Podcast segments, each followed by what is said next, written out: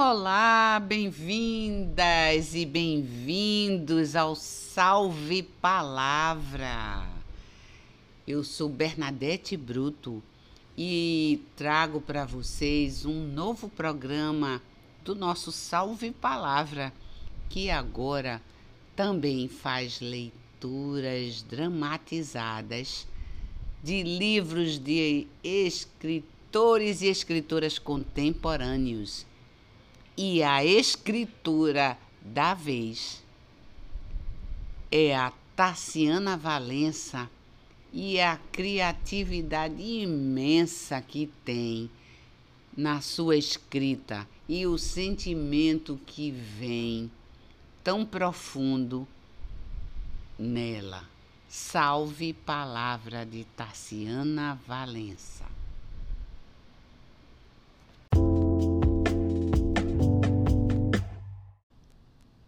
Vamos conhecer um pouco mais sobre o livro Sumiço do Ovo através da autora.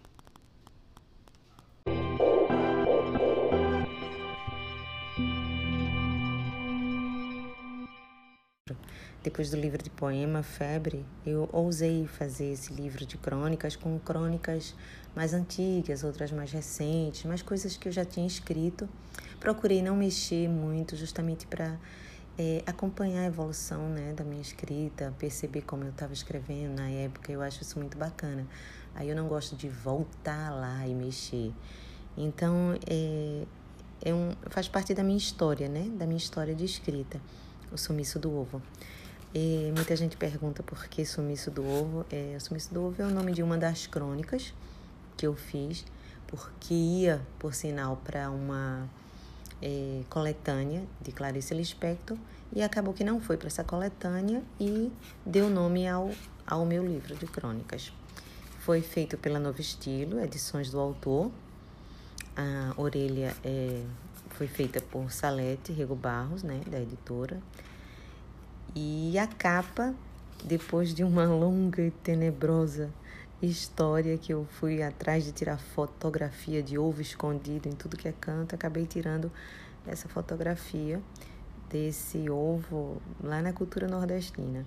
E eu achei que ficou legal e acabou virando a capa do livro. No episódio de hoje de Quem Conta um Conto, trouxemos algumas crônicas retiradas do sumiço do ovo, pois a linha entre contos e crônicas é tênue e vocês vão apreciar boas histórias em seguida.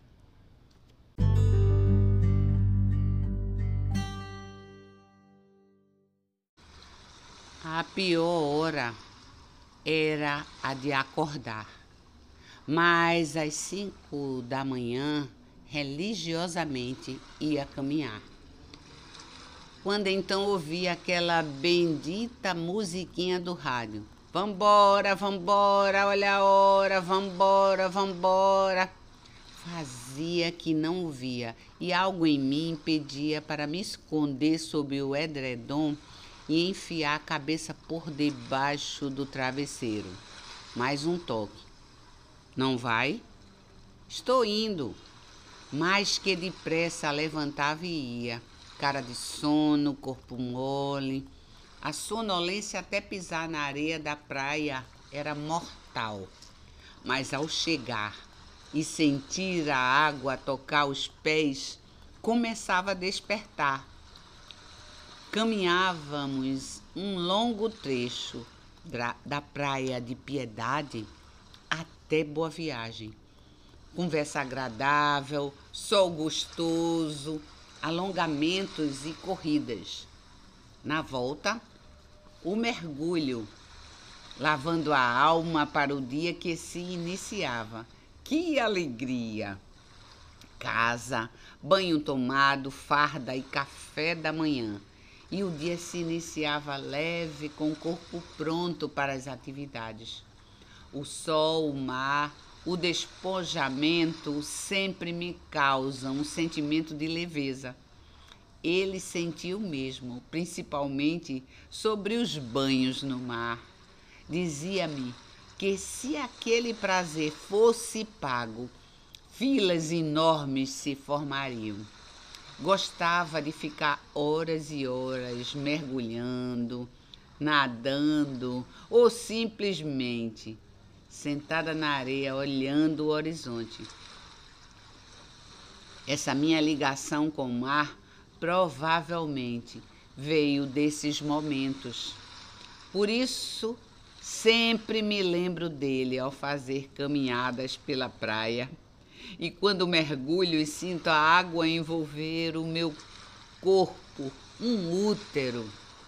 Hoje, sem suas pegadas, sem o seu sorriso, sem a sombra do seu boné que me confortava, sinto saudades e revivo esses momentos. Porte atlético, bronzeado, jeito comedido ao comer, saboreando o alimento. Tudo isso me fazia acreditar que eu o teria por um bom tempo em minha vida. Mas ele bem mais cedo do que eu esperava, se foi. Doeu. Doeu muito porque, além de pai, perdi um parceiro de vida, um grande amigo e companheiro. Assim, embora um grande pedaço de mim tenha partido, ele, ele por inteiro ficou dentro de mim.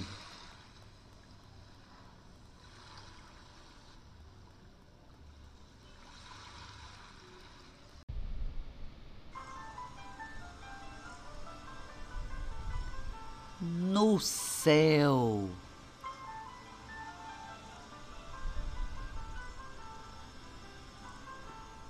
Cotovelos apoiados na mesa, mãos juntas e dedos entrelaçados. Os rostos de tão perto eram quase um só. Olhos que diziam tanto que por muito tempo nada falaram. E isso dava vontade de rir. O que foi? Nada. Nada? Não posso rir? E riam assim do nada e do tudo que envolvia o momento. Tinham tanto a dizer, mas não tinham pressa. Ele deslizava os dedos sobre o braço dela, dedilhando e fazendo com a boca o som de um piano, a música My Girl. Ela sorria derretida. Lembra essa música? Claro! Morris Albert. Faz tempo, hein? Eu gostava da música, mas não tinha a garota. Agora tenho. Tem? Sim. Tem certeza? Mais sorrisos um tanto ébrios flutuantes. Foram tantos os assuntos inesgotáveis entrosamento tão perfeito que nem poderia ser real, mas era. E era como estar no céu, sem nuvens, sem sol, sem chapéu.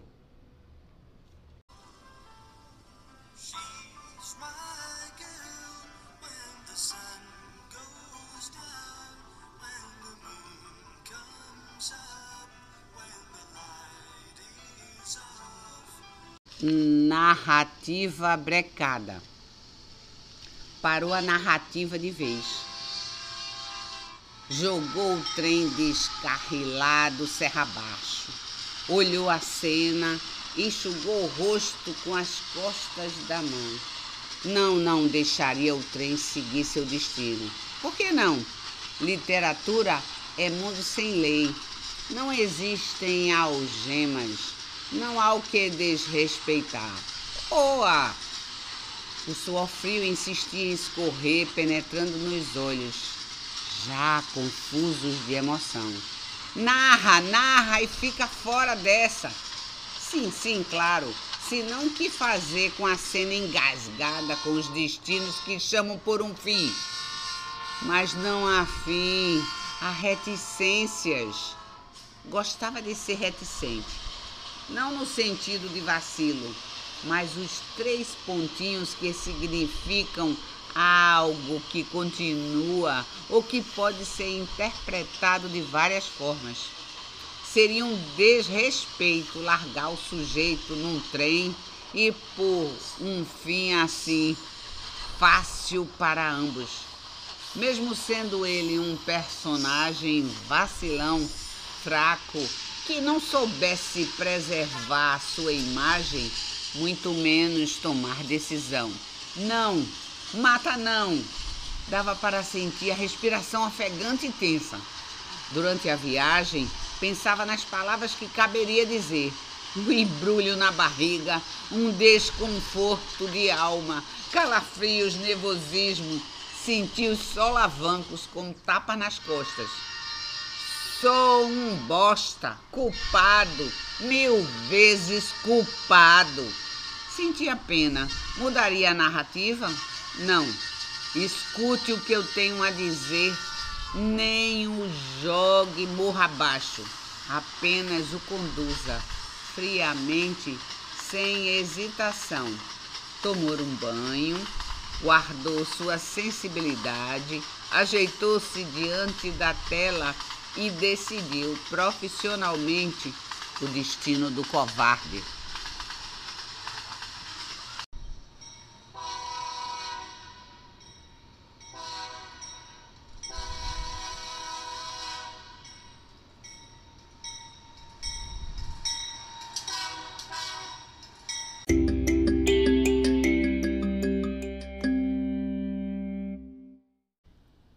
Gostaram das histórias?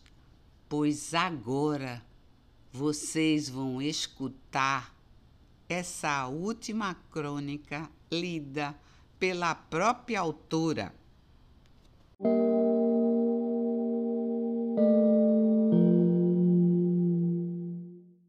Eu vou ler aqui uma crônica que só para matar a saudade da minha avó, que se chama Minha Avó e o. Foi por causa dela que aprendi sobre Che Guevara. Desde criança ouvia falar sobre a vida do Che. Fui crescendo e observando, através dos seus comentários, os porquês das suas admirações. Confesso que também fiquei fã do cara. Depois de saber tudo sobre o Che, fiquei imaginando por que a outra pessoa que mais admirava era Ney Mato Grosso. Che Guevara e Ney Mato Grosso. Nunca vi rastro de cobra, nem couro de lobisomens, e correr o bicho pega, se ficar o bicho come, porque eu sou é homem. Ela ia ao delírio assistindo ao show dele. E ai de quem falasse do seu rebolado. Isso é que é gosto diversificado. Pois é, mas minha avó sempre foi mente aberta. Pelo jeito, aberta demais para a idade. Mas continuando, sua personalidade deixava-me atenta aos seus gostos. Um dia levei uma pizza para sua casa e descobri que ela odiava orégano. Tem orégano? Tem, vó. Não vou comer. Detesto orégano. Desculpa, vó, não sabia. Minha filha, só tem três coisas na vida que detesto. Pronto, pensei eu. Dessa vez eu descobriria o avesso do que lhe era admirável. Curiosa, perguntei: Quais são, vó? Orégano, Fernando Henrique e Romário. Desisti de entender minha avó. Eu fico por aqui apreciando essas palavras tão benditas e aguardo vocês no próximo Salve Palavra!